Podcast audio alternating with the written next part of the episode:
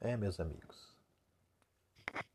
Entre as opções que nós tínhamos para escolher, nós escolhemos os privilegiados. Quem são os privilegiados? 1% da população brasileira. 1% da nossa população. A elite do sistema financeiro, do mercado investidor, das grandes transnacionais, da cúpula de setores conservadores e hierarquizados, enfim, dos patrões dos poucos canais da mídia que detêm o poder da informação. Durante a nossa história, nós optamos por eles. Optamos por eles quando o Brasil se tornava independente de Portugal. Optamos em deixar um filho de um português tomando conta de uma nação, se transformar um país independente sem ser uma república, continuar como monarquia, garantindo assim o poder daqueles que estavam dominando, e garantir que ainda houvesse a escravidão, porque o escravo era, sem dúvida nenhuma, as mãos e os pés dos senhores de engenho. Optamos por valorizar o mercado externo das exportações, a riqueza de poucos fazendeiros, a concentração de terras que existe desde as capitanias hereditárias, quando dividiram as terras brasileiras em pouquíssimas pessoas. E assim foi durante todo o período do primeiro reinado. Quando o Brasil se tornou república, logo depois de libertar os escravos, depois de tanta pressão, nós também escolhemos. Escolhemos a República do Café com Leite,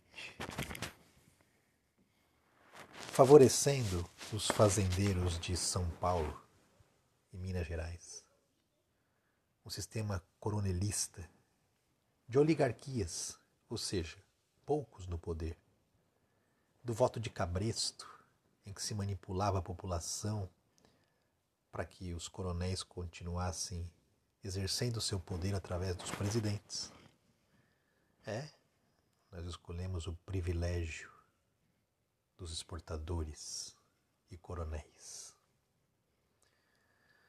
Depois as multinacionais chegaram, o capital financeiro se desenvolveu, o país foi se industrializando mas com medo do socialismo, ou pelo menos era uma bela desculpa na época, e com medo de perder a nossa liberdade, nós optamos por um sistema ditatorial apoiado pelos Estados Unidos e pela mídia, elite, setores conservadores e classe média. Esse sistema criminalizava as manifestações, as greves, as brigas por direitos. Nada mais interessante para quem domina o mercado. É fato que o Brasil se desenvolveu bastante no regime militar, se tornando a oitava economia mundial. Mas, de novo, havia privilégios. A oitava economia mundial era muito boa para os exportadores agrários, para os banqueiros que lucravam com a inflação altíssima, para os rentistas. E o Brasil, como oitavo país mais rico do mundo, era também o segundo mais desigual. Chegou a época da redemocratização e o Brasil virava uma democracia.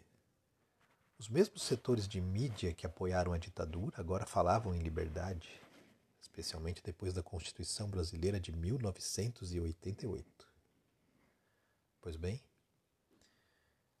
controlamos a inflação, criamos direitos civis, avançamos em leis, mas continuamos desiguais e mantendo privilégios. o Brasil continuou sendo um grande exportador de commodities, ou seja, produtos que são taxados no mercado internacional e exportados pelos grandes fazendeiros. Baixamos a inflação, mas mantivemos um juros altíssimo, o maior do mundo durante muitos anos, favorecendo demais o mercado financeiro. Até mesmo nos governos de esquerda, os juros continuaram altos. E hoje, numa época que os juros são os mais baixos da história, os bancos não cobram os juros real. Podem cobrar o dobro, o triplo ou até dez vezes mais num cartão de crédito.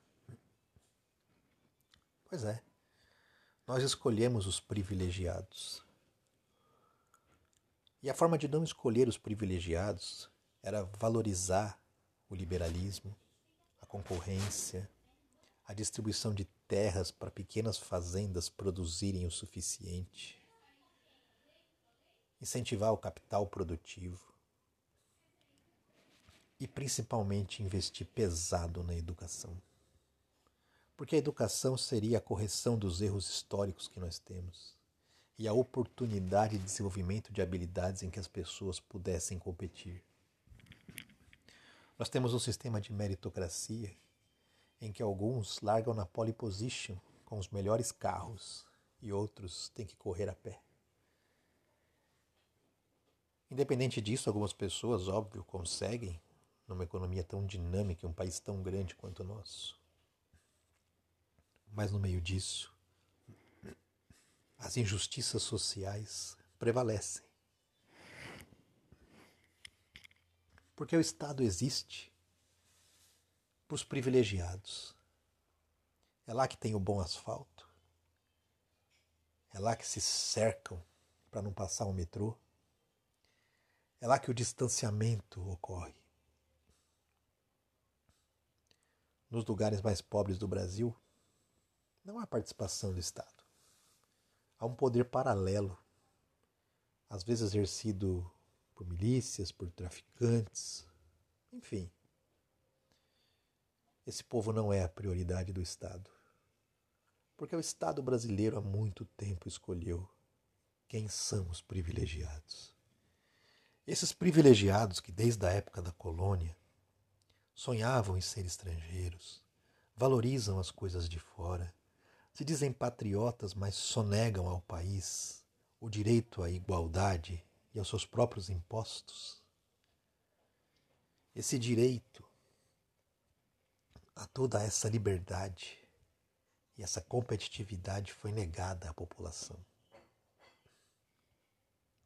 Na verdade, o que temos hoje no Brasil, agora, é um sistema que busca diminuir privilégios, diminuir aposentadorias, diminuir direitos trabalhistas diminuir o custo do Estado. Parece interessante, mas isso não afeta os privilegiados.